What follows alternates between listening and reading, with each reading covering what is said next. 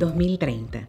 Imaginamos al ser humano pisando Marte, con vehículos autónomos, alcanzando niveles impensados de evolución en inteligencia artificial, pero ¿tendremos salud para todos? Hola, bienvenidos a Voces por la Salud, un canal de Roche donde los invitamos a reflexionar sobre los desafíos y oportunidades que enfrentan hoy los sistemas de salud. Así, podremos asegurar el acceso a cuidados de calidad para todos los pacientes de hoy y mañana. En este podcast conversaremos con investigadores, profesionales de la salud, policymakers, innovadores y representantes de pacientes. Sus voces nos ayudarán a enfrentar el desafío que más nos concierne. ¿Cómo podemos preparar a los sistemas de salud para adoptar la medicina del futuro? ¿Cómo mejorar la calidad de vida y el acceso a la salud de todos los ciudadanos? y cómo hacerlo sin comprometer la sostenibilidad de los sistemas de salud de cara al futuro.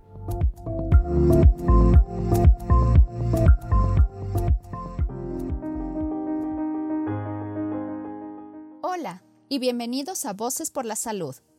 Mi nombre es Ana Ceballos y soy parte del equipo de comunicación de Roche Ecuador. En el episodio de hoy hablaremos con Felicia Cagnol, directora del Instituto para Estudio Avanzado de las Américas y profesora de la Miller School de Medicina en la Universidad de Miami. Doctora en Economía por la Universidad de Harvard, Felicia investiga el acceso a la salud en países de ingresos bajos y medianos, en especial para la mujer y el niño. El cáncer de mama, su prevención y tratamiento desde el punto de vista de los sistemas de salud es uno de los temas principales de su agenda. Felicia es también fundadora y presidenta de Tómatelo a Pecho, una ONG dedicada a la salud femenina y lidera investigaciones sobre sistemas del sector con la Fundación Mexicana para la Salud. Nos interesa hablar con ella de cómo el foco en el COVID-19 ha afectado el cuidado y prevención del cáncer en los países de América Latina, teniendo en cuenta que según una encuesta de la Organización Mundial de la Salud, un 42% de los países ha interrumpido los tratamientos de esta enfermedad para atender las urgencias de la pandemia.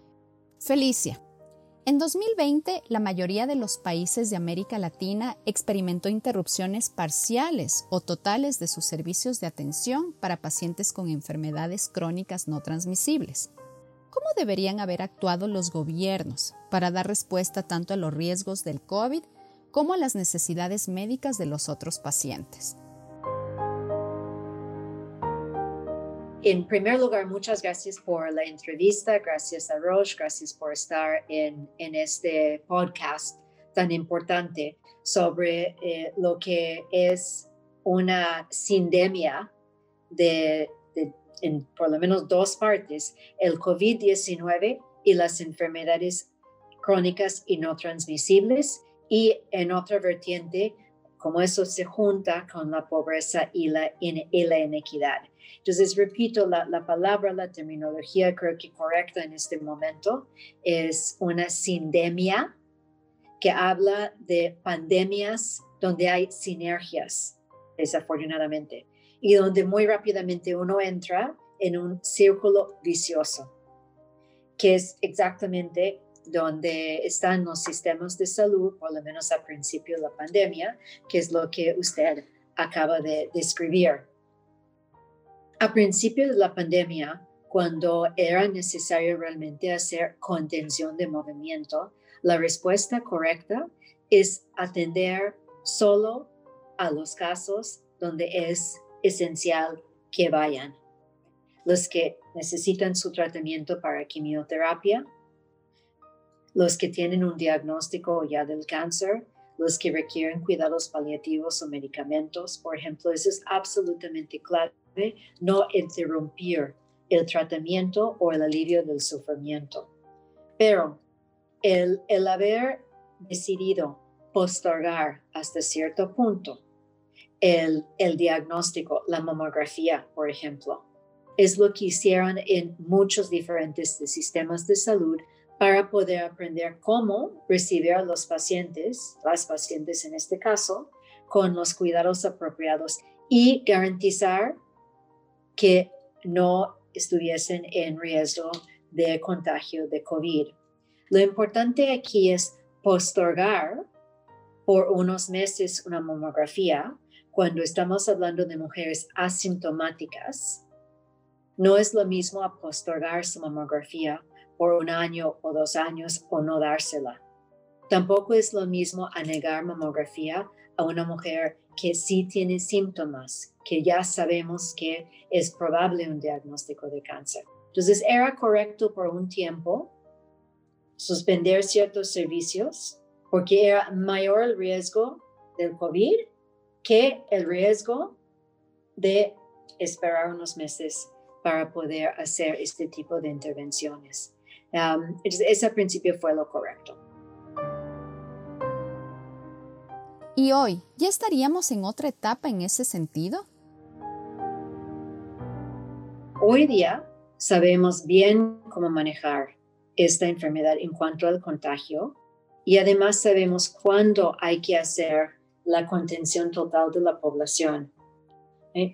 Uno marca cuando hay un número X de, de casos que hay que regresar a un encerrón completo para contener el virus. Cuando los países o las áreas dentro de los países están en niveles más bajos de contagio, es cuando puede haber movimiento seguro de la población con el uso de cubrebocas, con los cuidados adecuados de distanciamiento social o distanciamiento físico, que es realmente el término correcto, para poder también incentivar ya el uso de los servicios de salud. punto final es que entonces lo que sí hay es cierto rezago en la atención. Entonces va a haber una, debería haber una demanda, un aumento en la demanda por un tiempo corto mientras se ajusta y los sistemas de salud tienen que responder a ello. ¿Cómo afecta entonces la postergación a los sistemas de salud? Digamos, el riesgo para el sistema de salud es que va a haber más personas con enfermedad más avanzada que requieren atención, em, que es más costosa, em, más invasiva, más difícil para los pacientes y por lo mismo más difícil para el sistema de salud. Entonces, el, primer riesgo es, em, es que va a haber una carga adicional, pero también un aumento en los costos para la atención. O sea, por cada año de, vida que uno gana, vamos a estar pagando mucho más a raíz de haber postergado la atención. Por último, ¿qué pueden y deben hacer los otros actores de la sociedad civil, academia y el sector privado para prevenir que esta postergación en la atención de los pacientes con cáncer se repita? Repito esta idea de manejar eso como una sindemia, entonces, uno, yo creo que es muy importante que todos los líderes y todos los que trabajan con la comunidad y que seamos los ejemplos. Conocemos bien la evidencia, estamos trabajando en la abogacía y entonces deberíamos nosotros ser los primeros en siempre usar nuestro cubrebocas, siempre mantener el distanciamiento físico, siempre acceder a las pruebas y respetar si hay contagio. Entonces es muy importante para la parte de COVID-19. Lo que estoy diciendo es, por ejemplo, un investigador o un eh, actor de la sociedad civil, eh, como es Tómatelo a Pecho, nuestra ONG, si bien trabajamos nuevamente temas de cáncer en la mujer, nos toca ahorita también eh, cuidar el tema del COVID-19 y ayudar a proteger a, todas las mujeres que son nuestro, digamos, clientela, que, que buscan nuestros consejos referente a su salud en general.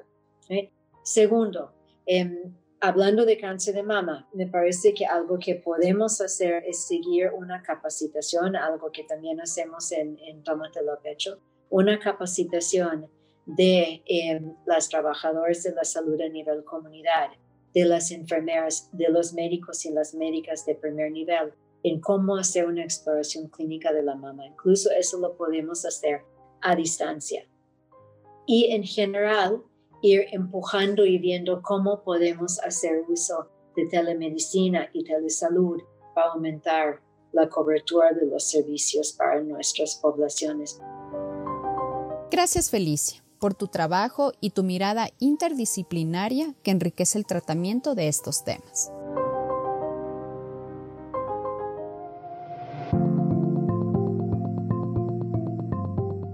Gracias por escuchar y contribuir al diálogo. No te pierdas los próximos episodios de Voces por la Salud, en los que conversaremos con expertos en salud pública, innovación y organizaciones de pacientes sobre cómo podemos transformar los sistemas de salud para lograr que más personas accedan a una mejor atención sanitaria de manera más oportuna. Visita nuestro sitio web roche.com barra Voices Podcast. Allí podrás encontrar más información que puede contribuir con la conversación sobre la transformación de la salud.